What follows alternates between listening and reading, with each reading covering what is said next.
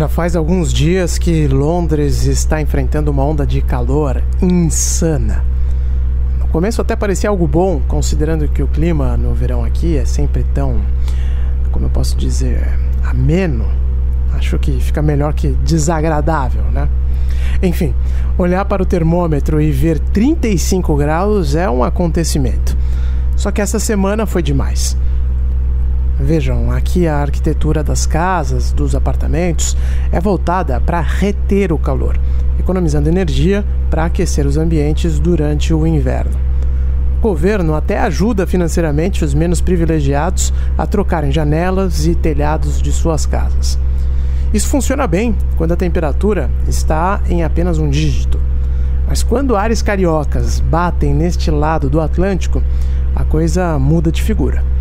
Com 35 graus de dia e 25 à noite, não estou exagerando, o apartamento vira uma fornalha.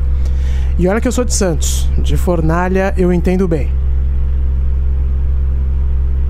Numa dessas noites, sem conseguir dormir, eu decidi dar uma volta de bicicleta pela cidade. Já era mais ou menos 11 horas da noite.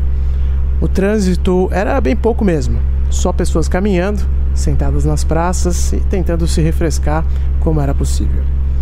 Vi até dois amigos, literalmente, entrando na fonte da Trafalgar Square. Mas o que me chamou bastante atenção foi a quantidade de obras espalhadas pelas principais ruas daqui. Meu caminho do norte, onde eu moro, até o rio Tamisa, tem 10 quilômetros mais ou menos. E a julgar pelos cones, placas, desvios por conta das reformas que estão sendo feitas, os espaços para os carros particulares, que já são bastante reduzidos, vão ficar ainda menores.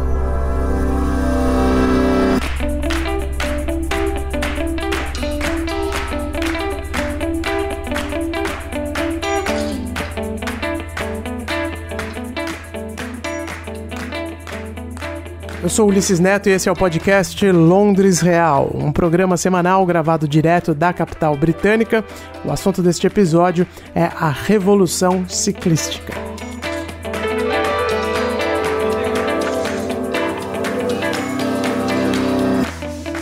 Sim, porque está ocorrendo uma revolução no trânsito londrino. Não começou agora, não é uma questão partidária, não depende da orientação política de ninguém. Portanto, se você é daqueles que costuma sair chamando os outros de comunista, por favor, baixe a guarda. O Covid-19 acelerou um processo que já estava acontecendo aqui em Londres há bastante tempo. E para ser honesto, quem impulsionou a mudança de mentalidade nos londrinos, valorizando a bicicleta como modelo de transporte ideal para um planeta encurralado pelo aquecimento global e agora por uma pandemia que exige distanciamento social, foi ninguém menos que o líder conservador Boris Johnson.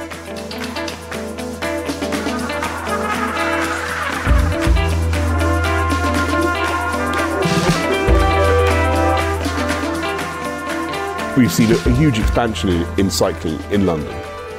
It went up by about 15% in, in one year. The cycle hire scheme has been incredibly successful.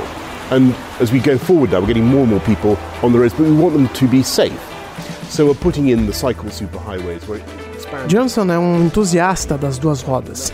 Quando ocupou a cadeira de prefeito em Londres entre 2008 e 2016, era bastante comum encontrá-lo pelas ruas da cidade em cima de sua bicicleta. De terno e capacete, Johnson se locomovia como tantos outros londrinos. E sabia que era preciso melhorar as condições nas ruas e a oferta de bicicletas públicas para que mais pessoas aderissem ao meio de locomoção. O conservador aproveitou o plano desenhado por seu antecessor, o trabalhista Ken Livingstone, que queria implementar em Londres um esquema público de aluguel de bicicletas semelhante ao que havia sido feito recentemente em Paris. Deu tão certo que até hoje quem mora aqui se refere às bicicletas públicas como Boris Bikes.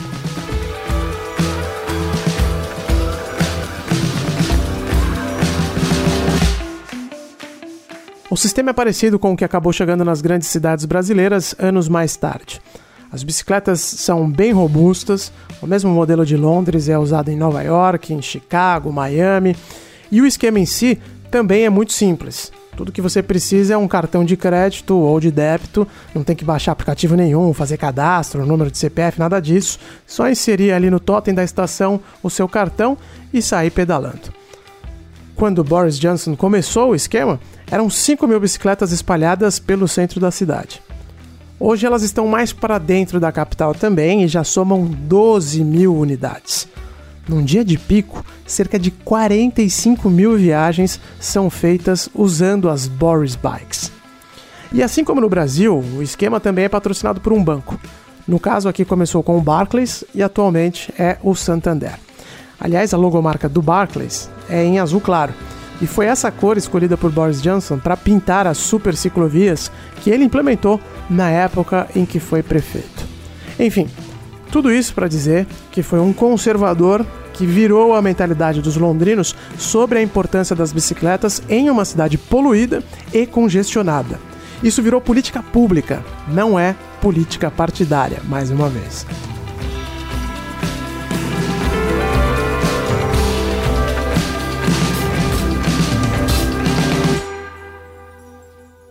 Quando deixou a prefeitura, Boris não conseguiu emplacar seu sucessor, no lugar dele entrou o trabalhista, o Sadiq Khan, que eu falei um pouco a respeito no episódio passado.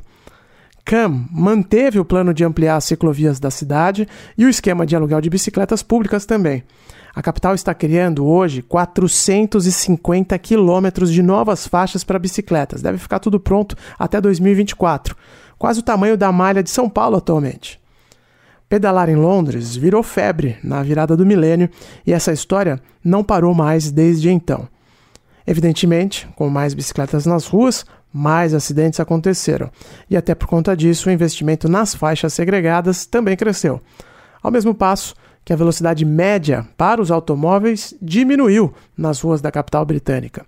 Hoje, o limite mais comum nos bairros, e até mesmo em grande parte do centro, é de 20 milhas por hora, pouco mais de 30 quilômetros por hora.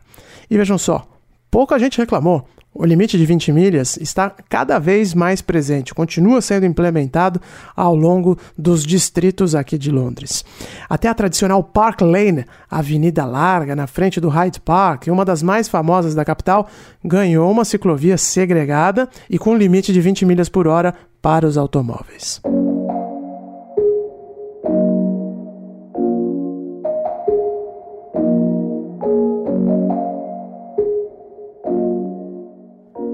E no meio de tudo isso, aconteceu o Covid-19. Do dia para a noite, o movimento no metrô despencou mais de 90%.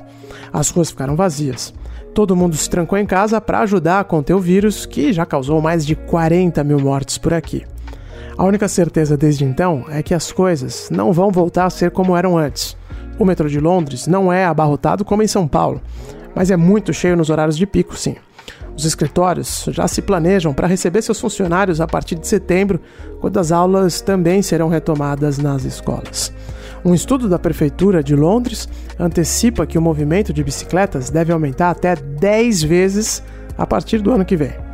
Porque numa cidade relativamente plana como essa, pedalar é viável para parte considerável da população. E claro, é também uma alternativa para os horários de pico no metrô, quando o distanciamento social será impraticável.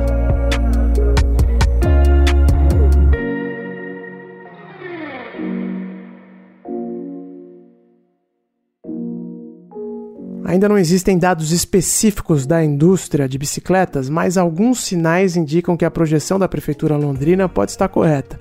Uma fabricante específica, a Brompton, aquela das bicicletas dobráveis, diz que durante a quarentena suas vendas quintuplicaram. Eu mesmo fui levar minha bicicleta para uma revisão em maio passado e só consegui agendar o serviço na bicicletaria do bairro para dois meses depois. Agora ela está aqui, em casa, tinindo sem fazer nenhum barulhinho sequer e me acompanhando nos meus passeios quase que diários. Aliás, essa bicicleta tem história. Eu comprei em 2011 como parte de um esquema de subsídio do governo chamado Cycle to Work Scheme, ou Esquema de Pedalar até o Trabalho. É um programa estatal que já tem 20 anos. Resumidamente, o governo te autoriza a comprar uma bicicleta sem pagar imposto o empregador financia essa compra para o funcionário, que paga de volta em prestações bem suaves, sem juros, descontadas mensalmente do Olerite.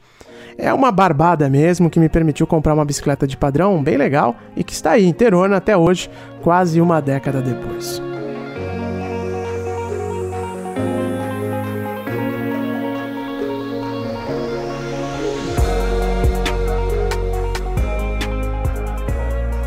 Lembram que eu falei sobre o Boris Johnson ser um entusiasta das duas rodas? Pois então, outro dia ele lançou um esquema de combate à obesidade aqui na Grã-Bretanha e as bicicletas também têm papel central.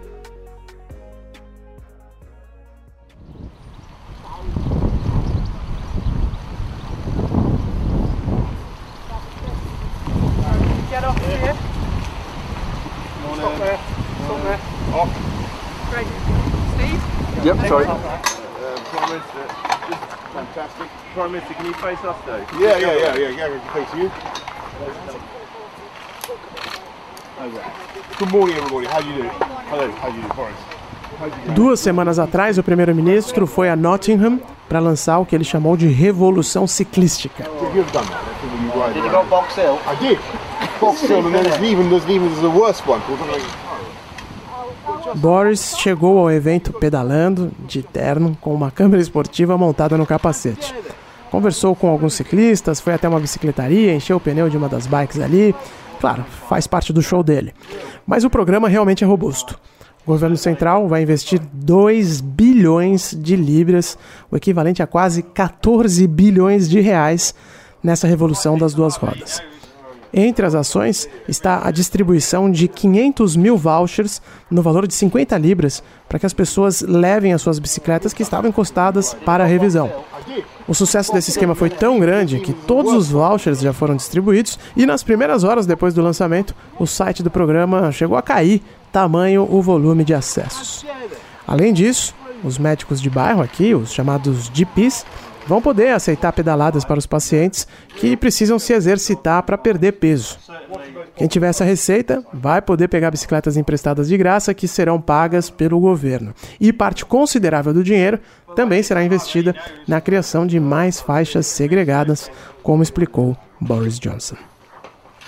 This is the most ambitious package ever. It's, it's two, two billion pounds. And what we will do is create uh, thousands of miles of protected cycle lanes. I really believe that protected cycle lanes are essential to give people the confidence that they, they need. Many people aren't very very uh, brave or confident cyclists. You need to get them on their bikes in a confident way. And so we'll have thousands of miles of protected lanes, £50 vouchers to uh, help people get their, their old bikes uh, done up again, uh, cycle training, help with uh, electric bikes. And what I also want to see is more work done to get motorists to understand that we are all going to be sharing the roads, you're going to be sharing it with, with cyclists, so be respectful, uh, be courteous, and you know things have been improving, but there's still a long way to go.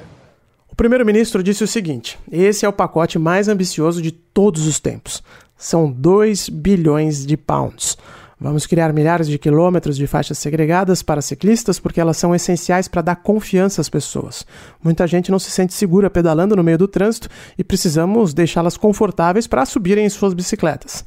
Além dessas faixas, também estamos distribuindo os vouchers de 50 pounds, criamos o esquema de treinos com bicicletas elétricas e também quero ver os motoristas entendendo que as ruas estão sendo compartilhadas com as bicicletas. Então eles precisam ser respeitosos, precisam demonstrar cortesia com os ciclistas.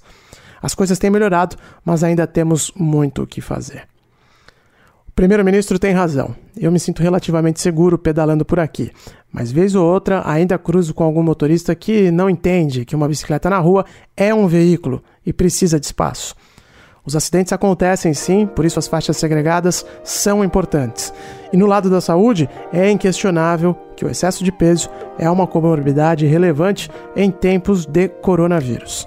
Por isso, qualquer atividade física se tornou ainda mais essencial.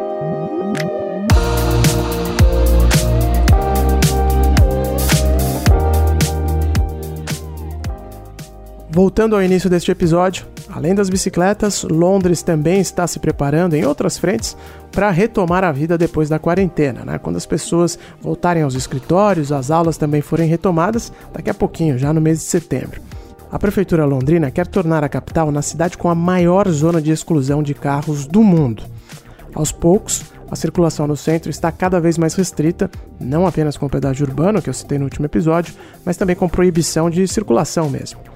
Sadiq Khan também decidiu ampliar as calçadas onde for possível e 5 mil metros quadrados delas foram construídos em apenas uma semana. Grandes avenidas estão sendo restritas para apenas uma faixa de circulação para carros. A maior parte do espaço é dedicada para pedestres, ônibus e bicicletas. Dirigir nunca foi tão demodé por aqui.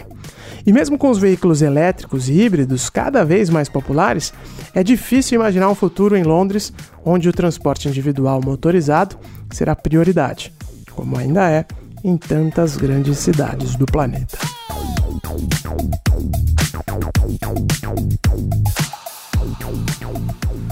Londres Real é um podcast semanal da Jovem Pan. Na próxima sexta-feira, eu, Ulisses Neto, volto com outro assunto.